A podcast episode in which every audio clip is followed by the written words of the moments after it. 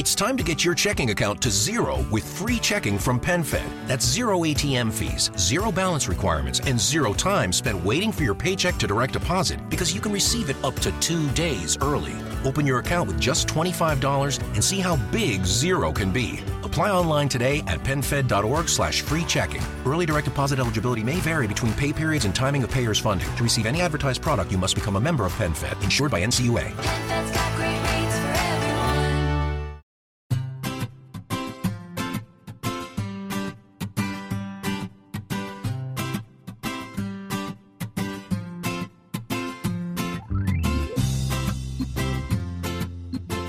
Bienvenidos al capítulo 82 de Perspectiva, un podcast de Milcar FM donde analizamos cada semana todas las decisiones y estrategias de las empresas que nos rodean.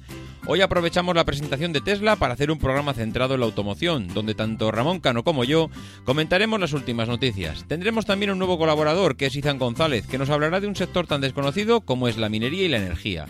Si eres de los que te gusta estar informado, no lo dudes, sube el volumen y acompáñame. Yo soy David Isasi y hoy es 20 de noviembre de 2017. ¡Comenzamos!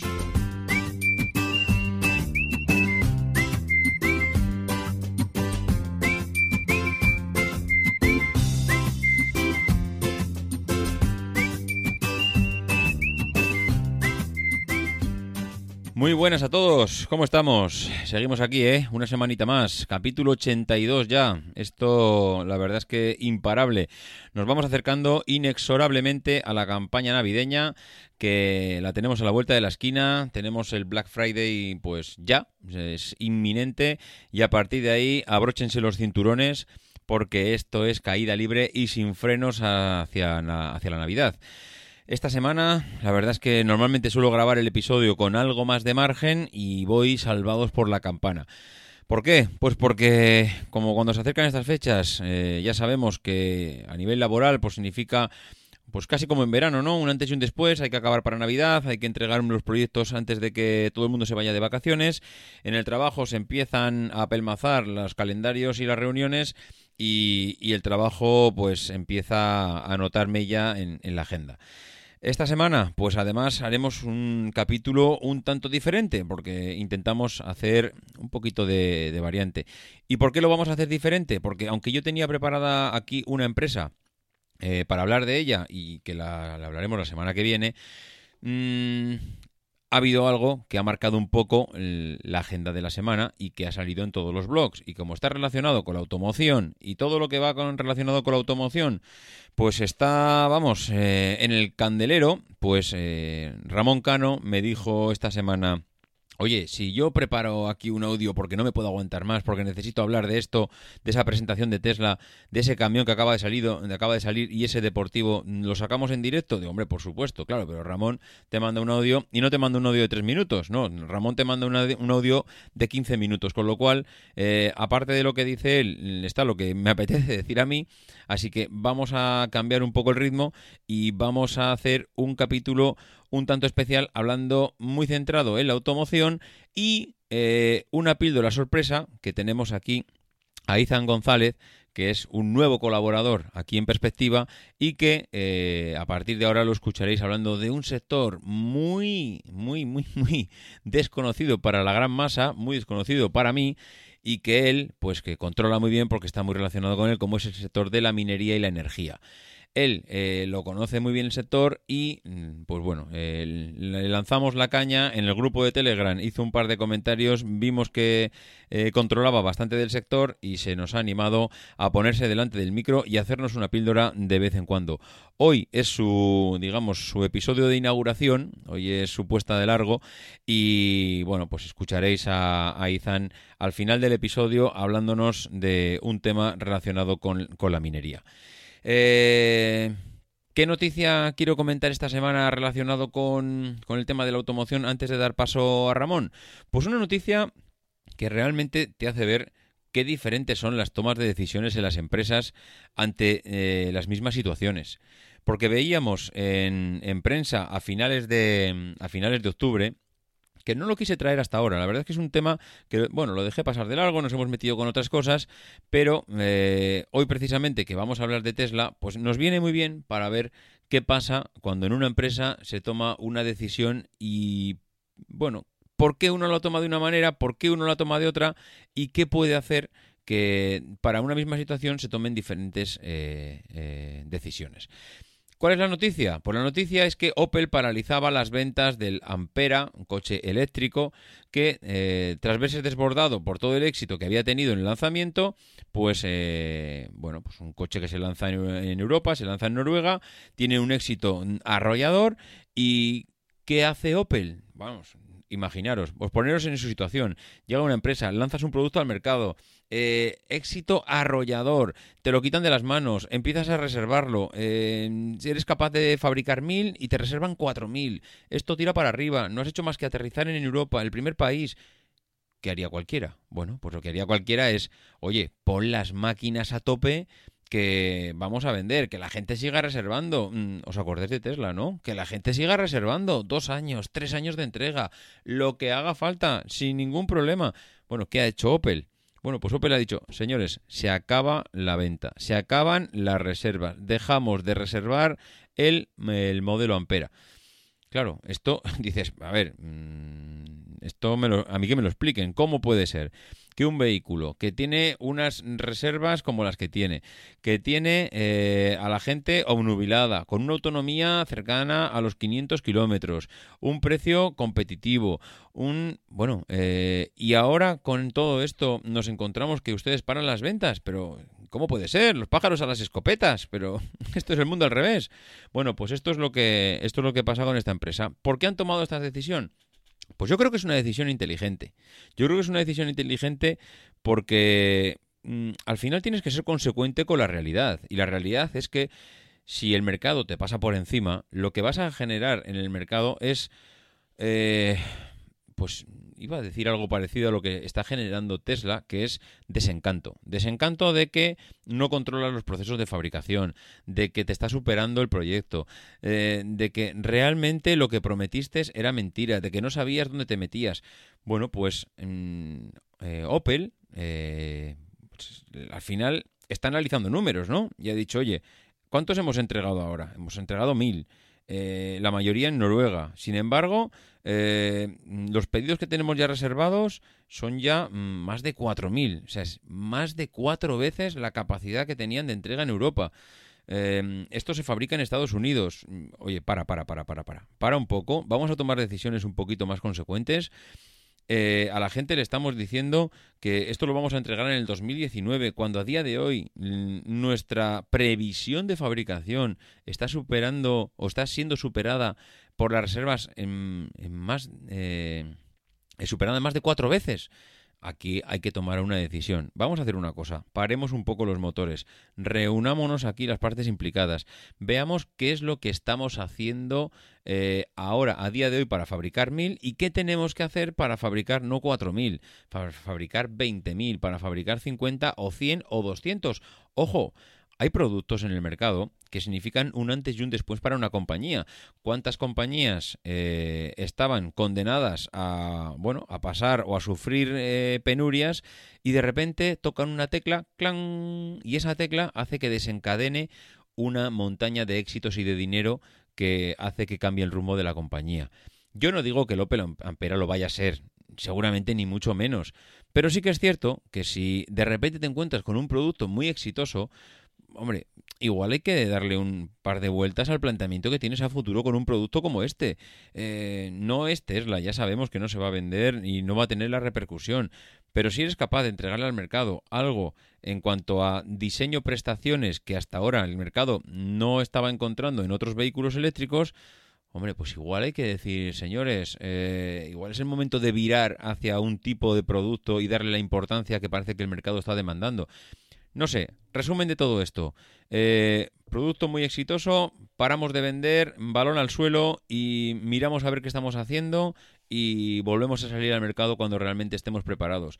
Ojo, no solo preparados nosotros, preparados nuestros proveedores, pro- preparados toda la cadena de suministro. Es que hay veces que pensamos que eh, vender o fabricar un coche es simplemente, en vez de meter 10 personas a fabricar, pues metemos 50. No, no, no. Ojo que una cadena de suministro en la automoción es, eh, estamos hablando de procesos muy críticos, procesos eh, muy calculados, muy estructurados y que no, y que son palabras mayores y que pueden llevar lo mismo al éxito que al fracaso.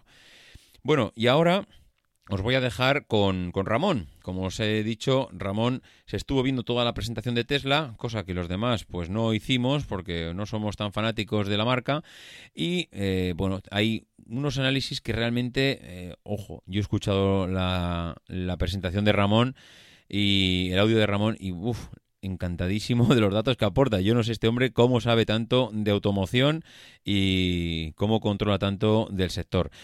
Os dejo con él. Realmente interesantísimo escuchar su punto de vista y todos los datos que aporta sobre, sobre la presentación y lo que vimos allí. Hola, soy Ramón Cano y esta semana eh, quería mm, comentar eh, mis impresiones acerca de la última presentación de Tesla eh, el 16 de, de, noviembre para poner un poco el mundo de la automoción en perspectiva. Tesla, como sabéis, el pasado jueves, bueno, pues pre presentaba su camión eh, y bueno pues los, los, que trabajamos en el sector en cuanto empezamos a ver la presentación pues nos dimos cuenta que ahí había algo extraño que no se trataba de la presentación de un camión ¿por qué? pues porque en el público había un montón de chicas digamos que la proporción normal eh, de, de, mm, chicas en el público de una presentación de camión es absolutamente cero eh, y en este caso, pues lo primero que sucedía es que se veían un montón de chicas en el público, con lo cual evidentemente no se trataba por lo menos solo de la presentación de un camión. ¿Qué sucedió? Pues que además de presentar el camión, presentaron el Tesla Roadster 2, que es el eh, modelo eh, Coupe 2 más 2 eh, que, bueno, pues que pretende construir la marca Tesla empezando en el año 2020. Las especificaciones de este vehículo, pues impresionantes. Una velocidad máxima de 250 millas por hora, es decir, 400 kilómetros por hora, al, al, alcance de eh, vehículos de producción que se, que se pueden contar con los dedos de las manos, de marcas ya bastante desconocidas para, para, bueno, para el público en general, como pueden ser eh, Koenigsegg, como podría ser, no sé, Pagani, eh, demás. 400 kilómetros por hora, estamos hablando ya de velocidades de Bugatti Veyron, Chiron, etcétera. Pero no solo eso.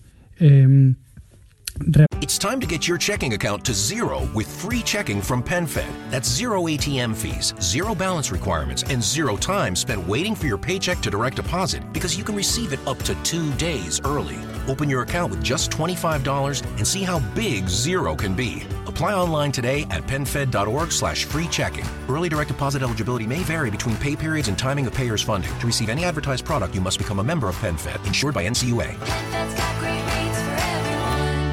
Bajando el 0,60 millas, es decir, el 0,100 kilómetros eh, por hora, bajando de los 2 segundos, 1,9 segundos. O sea, espectacular, velocidad de Fórmula 1. Eh, 0,100 millas por hora, 0,160 eh, kilómetros por hora en 4,2 segundos, o sea, sigue siendo velocidad completamente de Fórmula 1. Y un 400 eh, metros con salida parada en 8,8 segundos. Bueno, pues estos son no son prestaciones de super de super deportivos, son más, son prestaciones prácticamente que no se que no se han visto hasta ahora en modelos eh, realmente de serie, ¿no? bueno, a mí el, el, coche me parece excelente. O sea, más allá de que el aspecto pues, sea impresionante, como casi todos los vehículos que, que, compiten en este segmento, todos son, todos son impresionantes. Tiene algunas eh, horteradillas, como por ejemplo un volante estilo eh, kit del coche fantástico, que bueno, pues realmente a lo mejor no es, eh, no es muy práctico, pero, pero bueno. Y un dato espectacular, 650 millas de autonomía, es decir, 1000 kilómetros de autonomía. Bueno, eh, digamos que la parte técnica es eh, no, no, se le puede poner ni un solo pero, es, es más que lo que ofrece cualquiera de la competencia, eh, sin ninguna duda. Estamos hablando de que vehículos que tengan una velocidad máxima de 400 km por hora y que hagan el 0 a 100 en menos de dos segundos, pues no existen y además el tipo de usuarios no es un usuario que además exija una autonomía de, de 1000 kilómetros. De cualquier manera, pues bueno, este vehículo cumple, o parece que lo que nos han anunciado es que cumplirá con todas estas eh, condiciones, eh, y a mí, pues lo que me da rabia es que no lo hayan sacado antes. Eh, me parece que Tesla, en vez de haberse embarcado en aventuras de evangelizar el mundo de la automoción con energía eléctrica, intentando vender Model 3 a, a las masas que hasta hace poco compraban un Volkswagen Passat de 25.000 euros y ahora quieren un Model 3 de 45.000 euros, que encima no están siendo capaces de, de producir, pues eh, realmente si hubiesen sacado un Tesla Roadster 2 eh, pues en, vez de un Model 3, pues estoy seguro que estarían haciendo dinero, estarían pudiendo producirlo porque eso además es una clase de vehículo que permite una producción mucho más eh, artesanal, en un volumen mucho más reducido y además como no, como no compiten en el mercado de, de, precio, pues realmente son vehículos que se venden con una rentabilidad muy, muy, muy por encima de la media. Rentabilidad, precio, pues 200.000 dólares cada unidad. ¿Este precio es bueno o malo? Pues es buenísimo. Es un precio, desde luego, para intentar buscar algo mm, con motor térmico eh, que le pueda hacer siquiera sombra, hay que pagar pues eh, cerca del millón o el millón y algo eh, de dólares. En este caso, 200.000 dólares cada unidad o 250.000 dólares para comprar uno de los 1000 Founders Edition que hay que pagar por adelantado y que solo habrá 1000 unidades, pues bueno, es un, es un precio absolutamente imbatible. A mí mm, realmente me, me, han dejado eh, anonadados. Si son capaces de producir estos vehículos, aunque sea artesan artesanalmente, pues la verdad es que será una verdadera maravilla. Eso sí, eh, una estrategia financiera un tanto extraña, porque eso de decir que van a producir mil unidades de algo que ni siquiera tiene todavía una línea de producción, eh, aunque sea manual, pero y querer vender, pues eso, mil unidades eh, a 250.000, a cuarto de millón de dólares cada una, pagarla hoy para tenerla a lo mejor en el, en el 2020, bueno, pues... Y aquí ya no me puedo aguantar más. Lo siento, Ramón. Déjame hacer un pequeño inciso, pero es que esto es mm, realmente inaudito. Inaudito eh, el que una empresa como Tesla está eh, bajo mínimos a nivel eh, económico, a nivel financiero, está presentando mm, trimestre tras trimestre, tras trimestre unos resultados eh, lamentables, donde esta empresa no consigue encontrar la senda de los beneficios. La cuenta de resultados está como está. Y ahora de repente se sacan de la manga un, un equipo, un coche deportivo que como bien dices, espectacular, para quitarse el sombrero. Pero ¿cómo me puedes decir que me vas a cobrar por adelantado eh, la compra de este coche? Un coche que vas a sacar dentro de dos años. Y viendo, y viendo el ritmo que llevan con los problemas que tienen de fabricación, ¿serán dos? ¿Serán tres? O sea, dentro de dos, tres años me vas a dar un coche que sí, es maravilloso, la octava maravilla del mundo, y me vas, a me vas a cobrar un cuarto de millón de dólares por adelantado, algo que se supone que vas a fabricar en serie o que estás preparado para fabricar en serie, porque Ramón decía, mmm, hombre, esto, aunque lo fabriquen de forma artesanal, eh, vamos, se van a hinchar a ganar dinero. Bueno, pues entonces, señores, hinchense a ganar dinero, fabriquen en vez de mil, fabriquen diez mil, seguro que hay un montón de coleccionistas, gente que tiene mucho dinero, ya no, no sé, no, no, yo enseguida me voy a imaginar al jeque árabe que tiene en su garaje eh, 200 coches de coleccionista y que no le va a importar pagar no un cuarto de millón de dólares, que le va a importar que no le iba a importar pagar el millón de dólares por un coche de alta gama, con los acabados que tiene que ser, con la, bueno, con características premium, que, que precisamente este tipo de gente, pues es, lo que le gusta y tiene dinero para gastárselo. Hombre, pero lo que no me puedes decir es que dos años o tres años y pago un cuarto de millón de dólares. Hombre, diréis, hombre, si tienes el dinero para pagarte un cuarto de millón de dólares, seguro que no te importa pasarlo, eh, eh, pagarlo por adelantado. Hombre, ya, pero entendéis que no son formas, ¿no? Estábamos hablando de empresas de tecnología y hablo de Microsoft, que te hace una presentación y te dice que te va a presentar un producto seis meses después y nos largamos aquí todas las vestiduras. Seis meses después eh, va a sacar al mercado un producto que ya sé que no es el mismo tipo de negocio, que estamos hablando de un negocio diferente, pero señores, eh, si tienen problemas económicos, una vía de financiación, pues eh, no puede ser el que los consumidores de a pie, aquí ahora adelantemos un cuarto de millón de dólares. Bueno, entendiéndose, claro, consumidor de a pie, no yo, por supuestísimo, que no me puedo permitir ni un Tesla Model 3, sino aquel que se pueda permitir adelantar un cuarto de millón de dólares de un producto dentro de tres años. ¿Pero dónde va a estar la automoción dentro de tres años? ¿Este va a ser el coche de dentro de tres años que va a romper el mercado? ¿O dentro de tres años habrá otro que me, no sé, eh, me haga volverme loco? Realmente me parece una pasada. Me parece una pasada que Tesla quiera eh, solventar sus problemas de financiación con esta maniobra que me parece una auténtica, eh, vamos, mm, un navajazo mm, por la, vamos, iba a decir por la espalda, un navajazo por la espalda a los usuarios y que mm, ya no saben ni qué medidas tomar para empezar, porque sí, ahora Evidentemente, eh, el golpe económico que va a suponer esas mil unidades reservadas y con el dinero en la caja, hombre, evidentemente el golpe económico para, para Elon Musk es, es bestial. Pero, señores, que estas no son formas, que nos estamos ganando, que nos estamos gastando ahora el dinero del futuro, que es que dentro de tres años este dinero estará mm, volatilizado en, en- las empresas, en lo que es- ustedes estén montando, en las fábricas que están montando, y a día de hoy, eh, pues hombre, la empresa yo creo que tiene un déficit económico que tendría que saber solventar sin llegar a, a coger el dinero de un producto que van a vender dentro de tres años y que no olvidemos vale un cuarto de millón de dólares. Ramón, es que no lo decía reviento. Continúa, por favor. Eh, vamos, a, vamos a confiar en que saquen realmente este producto al mercado, que lo veamos en las carreteras, porque será impresionante. Y desde luego, lo que siempre se critica a Tesla, eh, la autonomía. Bueno, pues eh, más que de sobra. Este, en este tipo de vehículos, una autonomía de mil kilómetros es mucho más que lo que se espera. Y pasamos al, al camión ya, que bueno, era el, cebo, por decirlo, de la presentación. Eh, un camión eh, que solo puede, solo puede venderse en el mercado americano por una serie de, condicionantes en el diseño que, que bueno pues que ahora mismo paso a, explicar Eh, el primero es que es un camión diseñado con, con morro Eh, la mayoría de los fabricantes que trabajan en los, eh, en los cinco continentes pues eh, tienen mercados con morro y tienen perdón tienen camiones con morro y sin morro en Europa se utilizan camiones sin morro es decir con, con cabina basculante y el motor debajo del, del habitáculo ¿por qué? porque en Europa hay una limitación de longitud total del vehículo articulado a 18,75 metros, con lo cual cuanto más corta sea la, la parte de la tractora, pues más larga puede ser la parte del remolque donde va la carga. Y esa es la razón por la que todos los, o la mayor parte de los eh, camiones que circulan por Europa eh, tienen eh, cabina, perdón, sí, cabina abatible. En este caso, lo que ha presentado Tesla, pues es un vehículo eh, con un bueno que, que tiene el, el- vano motor en el en- destacado por su parte delantera. Que bueno, también lo necesitan porque de esa manera han conseguido un coeficiente aerodinámico muchísimo más ventajoso que lo que hubieran conseguido con una cabina tradicional modelo europeo.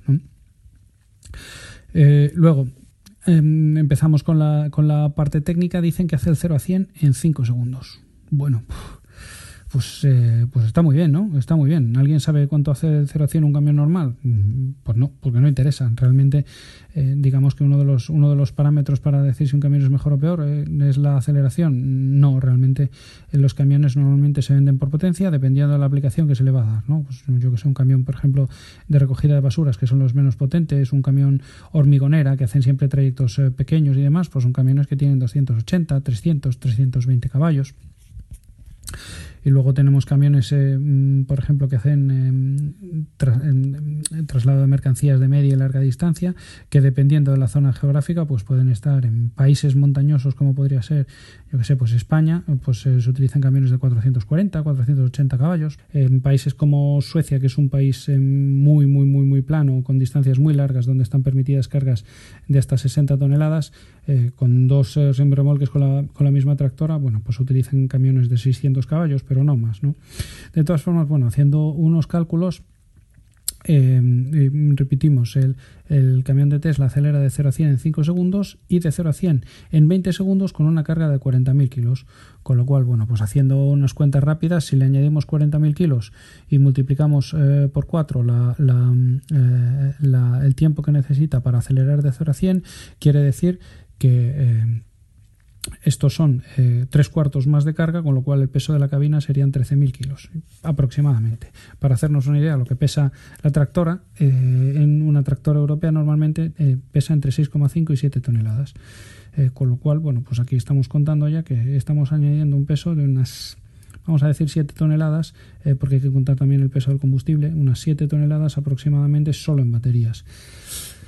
¿Y esto qué significa? Pues que si tu camión pesa 7 toneladas más, puede transportar 7 toneladas menos, porque al final eh, el peso que puede transportar cada vehículo, el peso máximo de cada vehículo es una, es una constante, ¿no? Que dependiendo del país, bueno, pues eh, eh, en, la mayor parte de los países eh, de Europa son 40 toneladas, excepto en algunos que son 44. Eh, lo que funciona ahora mismo son semirremolques de You've got goals for your small business. That's why now's the time to level up your marketing with Constant Contact. With powerful tools to find and connect with new customers, manage your social posts and events, and send automated emails and texts, you'll stand out, stay top of mind, and see results fast. Constant Contact's cutting edge technology makes marketing easy so you can focus on running your business. Start achieving your small business goals with a free trial at constantcontact.com today. 7 toneladas arrastrados por tractoras de 7 toneladas, con lo cual 7 y 7, 14, hasta 40 quedan 26 toneladas de, de- de peso transportable. Bueno, pues eh, con, un, con este tipo de camión en el que ya otras 7 toneladas las, las tienes que dedicar a transportar baterías, pues en vez de 26 te quedan 19 o 20, ¿no? Pues, pues es un problemón. Un camión que, no puede, que puede transportar más deprisa, parece, pero menos peso, ¿no? Después dicen que, que puede subir una pendiente del 5% a 65 millas por hora, que son 104 kilómetros por hora. Eh, y que un, el- un camión diésel equivalente lo, lo haría a 45 millas por hora, que son 72 kilómetros por hora. Bueno, a estas velocidades, a velocidades de 72, 80, 90 kilómetros por hora, la resistencia aerodinámica no es que sea despreciable, pero es, pero es pequeña, ¿no? Eh, recordemos que la resistencia aerodinámica es proporcional al cubo de la velocidad. Bueno, la, la resistencia es proporcional al cuadrado, con lo cual la potencia es proporcional al cubo. Eh, si hacemos cuentas equivalentes, eh, lo que está haciendo Tesla es comparar aproximadamente un camión eh, que subiría 72 kilómetros por hora diésel, que tendría aproximadamente unos 600-650 caballos, pues en esa situación un Tesla, un camión Tesla tendría 1000 caballos de potencia. ¿Esto qué significa? Pues que los cálculos aproximados que a mí me salen es que como el- la tractora tiene cuatro motores, pues cada, cada motor debe de ser de unos 250 caballos, es decir, en lenguaje un poco más eléctrico de unos 100, 180 kilovatios. Bueno, 180 kilovatios es, es bastante, es un motor bastante, bastante grande. A lo mejor es un motor, pues vamos a decir, de un montacargas grande en un edificio grande. O sea, hay que tener en cuenta que los motores eléctricos tienen tantísimas aplicaciones que bueno, son, son dispositivos bastante, bastante estándar, ¿no? Luego, una de las cosas que, que más me llamó la atención y que estábamos esperando todos es cuánto tarda en, repostar, en recargar las baterías. ¿no? Entonces, lo que dijeron en la presentación es que puede recargar electricidad suficiente para hacer 400 millas, o sea, 650 kilómetros, en media hora. Es un dato excelente, o sea, sin, sin, sin lugar a dudas es un dato excelente. ¿Por qué? Porque la normativa del tacógrafo en Europa eh, permite un tiempo máximo de conducción de continuo de 4 horas y media. Una vez conducidas 4 horas y media a un máximo de 90 kilómetros por hora, es decir, unos 400 kilómetros, eh, es obligatorio parar 45 minutos. Entonces, si Tesla dice que en media hora, es decir, una de estas paradas, se puede recargar para hacer otros 650 kilómetros, pues bueno, irías ganando carga, ¿no? Siempre tendrías que estar parado, más, siempre que cada vez que te paras podrías recargar todavía más que lo que puedes andar la siguiente vez. Con lo cual, bueno, pues es, eh, si esto fuese verdad, solamente habría que tener puntos de carga exactamente en todos los sitios donde se paran los, los camiones, que es prácticamente en cualquier parte, porque si os dais cuenta, pues los camiones paran en áreas de servicio que están atendidas, desatendidas, en, en garajes, en puntos de, en, en puntos de carga, descarga, en- paran prácticamente por cualquier sitio, incluso hacer fines de semana y demás, ¿no?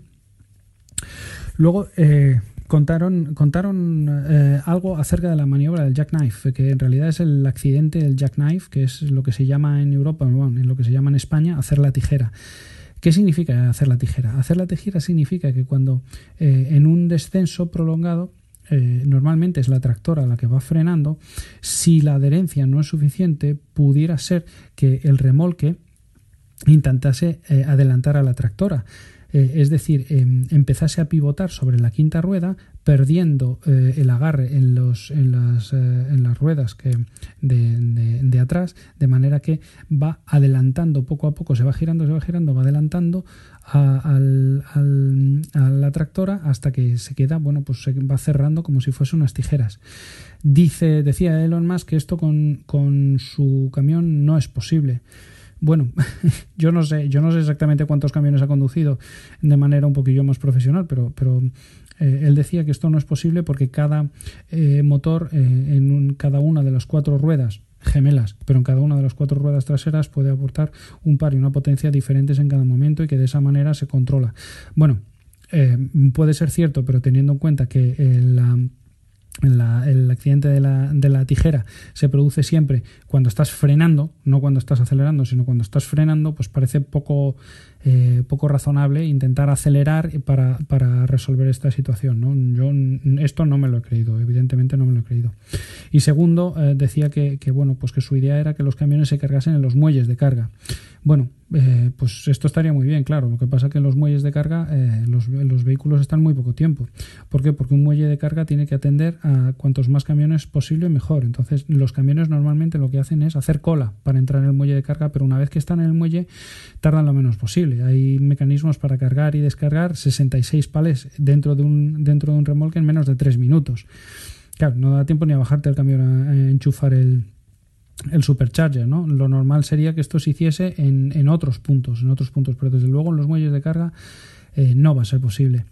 Y, luego el punto más interesante es la garantía de un millón de millas. Bueno, la garantía de un millón de millas es algo increíble. Eh, yo espero que esto sea cierto, pero mm, un millón de millas son un millón seiscientos mil kilómetros. Eh, viene a ser como lo que hace un camión aproximadamente en unos 10 o 12 años, trabajando algunas veces con doble conductor. Eh, bueno, el, el camión de Tesla no está previsto para esto, porque si os habéis dado cuenta, bueno, pues te- primero el conductor va sentado en el centro, que es algo, es algo eh, bueno, pues muy pensado para trayectos de larga distancia donde el camión prácticamente no hace maniobras, ¿no? Pero, pero en, Europa no sería legal conducir con un camión eh, sentado en el centro, puesto que hay muchas maniobras, como por ejemplo un adelantamiento, que no son posibles, no habría manera de hacerlas, ¿no? Entonces, bueno, yo lo vi más, eh, sobre todo como un camión prototipo y dedicado al- mercado americano. Sinceramente, y al contrario que el Tesla Roadster 2, a mí me me parece que va a tener pocas aplicaciones. El último punto que quería comentar es el de la autonomía, que evidentemente es crítico en un camión.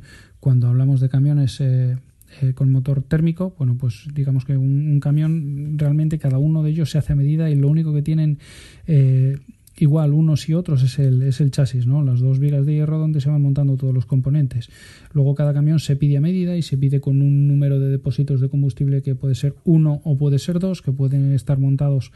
eh, Normalmente uno grande a la izquierda y uno más pequeño a la derecha o al contrario, eh, pero vamos, hay configuraciones que te permiten desde un mínimo de, decíamos, 300, 320 litros de combustible hasta máximos de 2.000, 2.200 litros que te permiten hacer un viaje, por ejemplo, a Moscú y volver sin tener que repostar en Rusia y, y demás. Eh, vamos a ver, un, hacer cuentas rápidamente, un, un- un camión que tenga un tanque de combustible de unos 1.200 litros a la izquierda y unos 900 a la derecha, son 2.100 litros de combustible, que a una media de 30-32 litros a los 100 kilómetros estamos hablando ya de hacer 6.000, 6.500 kilómetros sin dificultad, sin repostar.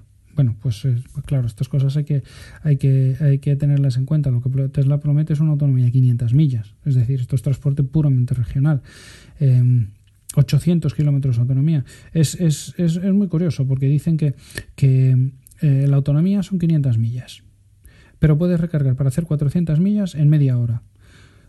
Pues, pues claro, mm, te, pones a hacer cuentas y, y- y realmente mm, no debe de tener mu- mucho de, de- cero a de, de ca- carga completamente eh, vacía a estar completamente cargado, pues si el 80%, es decir, 400 millas lo hace en media hora, en llegar al 100%, ¿cuánto tarda? Una hora. Bueno, esto sería, esto sería realmente excelente, pero claro, te está limitando a trabajos de, corto alcance o de medio alcance, porque si la autonomía son 800 kilómetros, pues como mucho con seguridad te puedes ir a 350 kilómetros, pero, pero no más allá, claro, hay que desarrollar una red de, de electrolineras, por llamarlo de alguna manera, o de superchargers que sea incluso más poblada que la red de gasolineras, ¿no? Porque si no, eh, va, a estar, eh, va a estar complicado. Eh, una red de gasolineras se puede mantener porque los camiones tienen muchísima autonomía. Cuanto menos autonomía tienen los vehículos a los que vas a destinar tu carga, pues más, más eh, eh, densidad de población tienes que, tienes que tener de esas, de esas gasolineras. no sé cómo explicarlo mejor, pero realmente la autonomía es, es, es, muy escasa, muy escasa y restringe sobre todo las posibles utilizaciones de este vehículo. Volvemos a lo mismo, podría ser un vehículo para recoger recogida de basuras, podría ser un vehículo para movimiento de áridos, podría ser un vehículo para una hormigonera, eh, para vehículos que no están, no están pensados para la larga, para la larga distancia. Pero bueno, Claro, eso contrasta con poner una, una cabina eh, tan larga con un conductor que viene eh, sentado en el medio y bueno, pues no nos dejaron, que yo, que yo sepa, no nos dejaron ver nada del interior. Si, si va a tener camas, no va, desde luego la forma exterior aparenta como para tener un, un, un habitáculo vivible, es decir, para, para, poder hacer transporte de largo recorrido, pero el camión, eh, pues además de tener unas prestaciones de coche, porque realmente acelerar de 0 a 100 eh, tan rápidamente, pues no es, eh, no es normal, pero pero bueno, por lo demás, pues eh, realmente lo que, lo que viene siendo de camión camión, pues no es, no es, es un camión muy rápido que, que, que, que tiene una autonomía muy escasa y, y, una, y una pinta increíble, pero por lo demás, pues, pues eso. Eh, no parece que vaya a ser un, producto con muchas ventas, salvo para, para empresas que realmente quieran ser icónicas y realmente quieran distinguirse por usar este tipo de vehículos, pero, pero vamos, poco más. ¿eh? Pero bueno, esto es lo que os quería com comentar de la presentación de, de, Tesla del jueves pasado. Eh, un Tesla Roadster 2 increíble y yo creo que deberían de focalizarse en esto para hacer dinero de verdad y, y, y realmente eh, bueno, pues eh, aprovechar su tecnología y su, escasa capacidad de producción y un Tesla Track que, que, no creo que veamos en Europa jamás y dudo mucho que veamos circulando de verdad en, en América nunca porque no es, no, no es realmente un camión. Pero bueno. En fin, que esto es todo. Nos, nos escuchamos en la siguiente. Un saludo. Bien, pues como habéis podido escuchar, súper interesante todo lo que ha comentado Ramón. La verdad es que lo del camión yo creo que va a traer cola. Creo que vamos a ver mmm, ríos y ríos de tinta sobre el tema y cada vez más el abanico de productos que tiene Tesla y todos los frentes que tiene abiertos es cada vez mayor y el agujero empieza a ser empieza a no tener fondo. Pero bueno, no anticipemos acontecimientos, tiempo tendremos de matar a Tesla y aquí además mm, yo creo que nunca, nunca hemos tenido ningún problema en criticarla, todo lo contrario y, seguramente lo seguiremos haciendo. Y ahora, sin más eh, demora, porque ya se nos va a ir el tiempo del programa, pues os voy a dejar con Ethan que también os va a hablar de, como os decía antes, de un sector que es muy desconocido, es muy difícil encontrar a alguien que controle de este sector, de la minería, pero que también es súper interesante a nada que empiezas a rascar un poquito. Os, dijo, os dejo con él. Muy buenas a todos. Lo primero, presentarme. Soy Zan González y ocasionalmente os iré trayendo píldoras, audios que relacionarán el mundo minero y el energético con el empresarial. El litio, como ya sabéis, tiene multitud de aplicaciones en muy diversos campos. Por poner algunos ejemplos quizás algo desconocidos, pues se usa en la industria nuclear en la fabricación de ojivas, en la industria farmacéutica y ya más recientemente en la fabricación de baterías recargables. Eh, hoy en día vivimos rodeados de, de baterías. Seguro que estamos a menos de un metro de dos o tres baterías, estoy segurísimo, porque están presentes pues, en móviles, en ordenadores portátiles y más últimamente todavía, en coches. Justamente son estas baterías de coches las que traen de cabeza un sector que ha vivido bastante tranquilo los últimos años, pero que se ha visto desbordado por la demanda. Tanto es así que el litio ya ha sido denominado por Goldman Sachs eh, como el petróleo blanco. Y tiene un problema asociado que también lo encontramos en el petróleo y que prometo hablaros algún día de él, y es que se encuentra en zonas muy concretas y bastante restringidas a nivel global. Estas zonas las vamos a diferenciar hoy en países. Y los que aglutinan las mayores reservas son Chile en primer lugar, Argentina en segundo lugar y China pues cierra el podio en este caso. Alrededor del 40% de las reservas mundiales las tiene Chile. El 40% es mucho, muchísimo y lo que supone, han sondeado, han, han hecho estudios que supone algo más de 7,5 millones de, de toneladas. Perdón. El precio por tonelada, cuando estoy grabando esto, pues es de 9.100 eh, dólares por tonelada, según metalari.com. Tan solo tenéis que sacar la calculadora, multiplicar 7,5 millones de toneladas por 9.100 dólares eh, por tonelada y os haréis una idea de- del grueso que el, grueso económico que esto supone mm, para un país como Chile y para los, los restantes de Argentina y China. Hay noticias muy escuetas, son prácticamente notas de prensa eh, de grandes corporaciones internacionales punteras que ya participan en proyectos mineros para la explotación del litio. Indagando un poco he encontrado los porcentajes de activos netos que tienen estas empresas punteras e internacionales, eh, los activos netos que tienen en litio. La primera gran corporación, y seguro que a muchos ya nos sorprende, es Samsung, que es ejemplo de diversificación de negocio. Eh, y Samsung, en su división de baterías y energías renovables, tiene un 5.1%. Eh, este mismo porcentaje también lo tiene perdón, la división química de LG. Un poco, por debajo, con el 4,96%, tenemos a Panasonic. Y más abajo todavía en la tabla, y con un nada desdeñable 3,93%, eh, tenemos a Tesla. Por países, la verdad que he encontrado bastante poco. He encontrado alguna noticia de que Samsung optó por la vía rápida y ha cerrado algún acuerdo directamente con el gobierno de Chile. Ya hablaremos de eso un poco, un poco más tarde. Y Toyota, por su parte, pues se ha ido a Argentina a buscar su petróleo blanco. Estoy seguro que nunca habéis visto ningún medio de comunicación, periódico, revistas, telediarios, hablando sobre la escasez de litio. Mm, Lo primero y lo principal es que no es así. El principal problema del litio es el emplazamiento de sus yacimientos. Y es donde vamos a entrar ahora un poco más en materia. La formación del litio está asociada a los grandes salares. Os animo a buscar eh, salares de, de Chile, por ejemplo, en Wikipedia o, eh, o en Google y veréis las, las fotos. La verdad es que es, es extraordinario. La actividad vol- volcánica y, la lluvia provocan la acumulación de una especie de salmuera en, estas grandes extensiones de terreno. Eh, esta salmuera eh, que se ha formado eh, se deja secar y obtenemos litio prácticamente puro. Vale, hasta aquí todo es muy sencillo.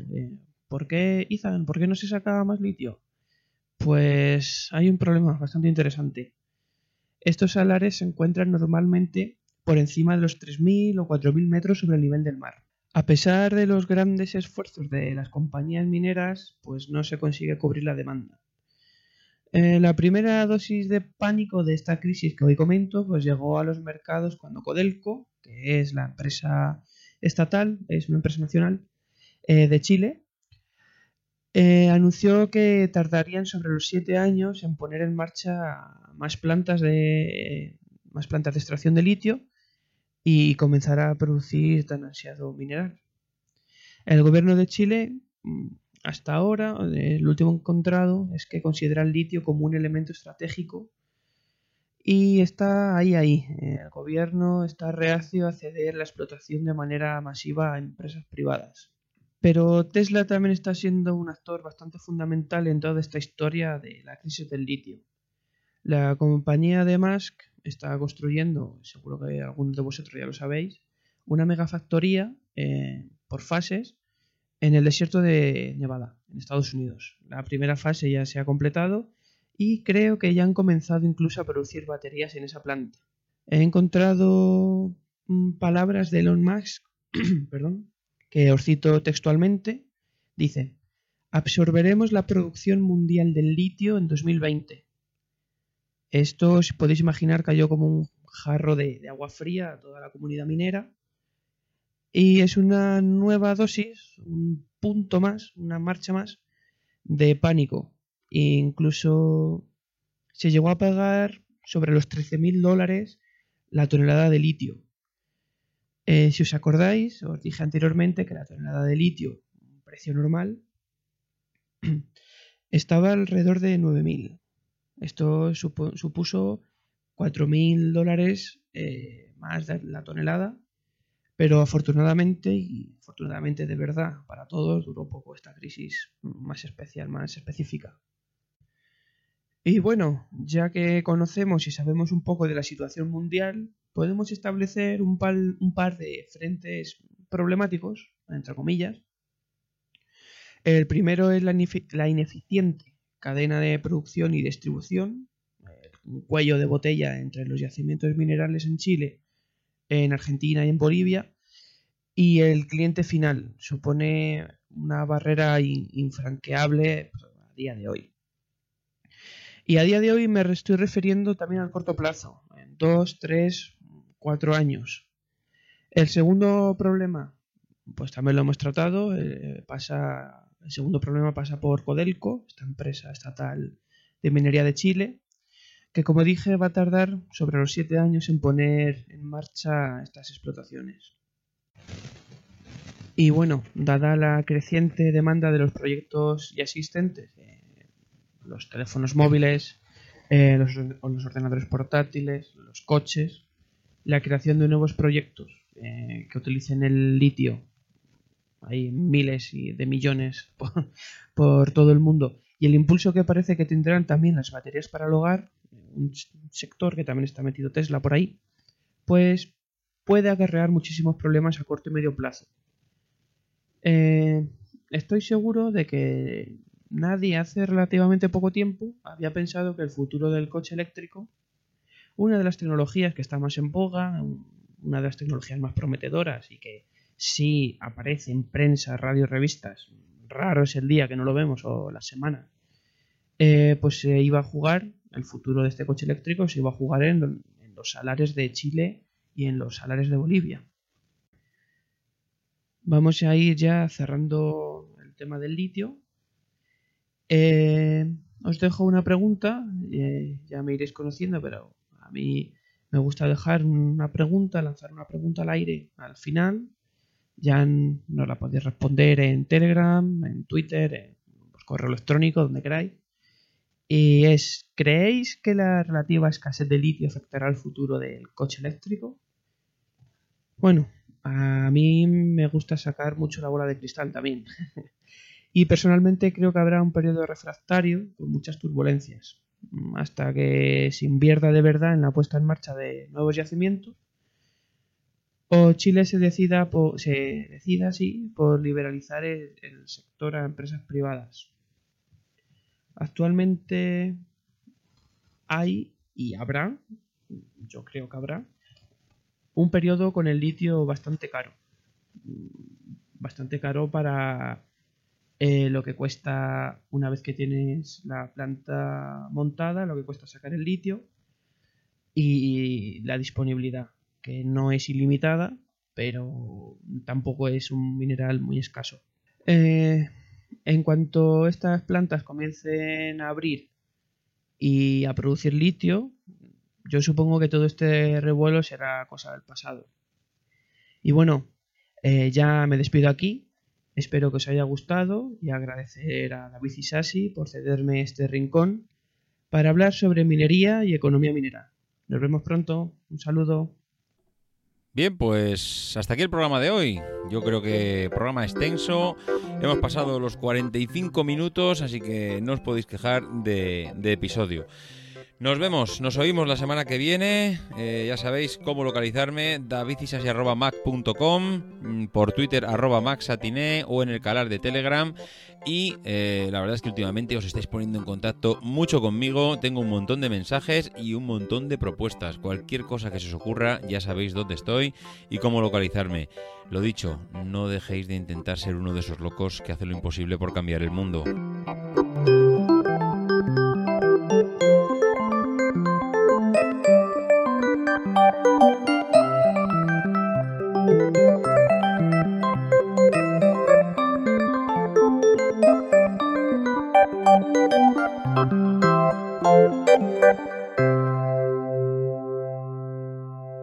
Because the people who are crazy enough to think they can change the world are the ones who do.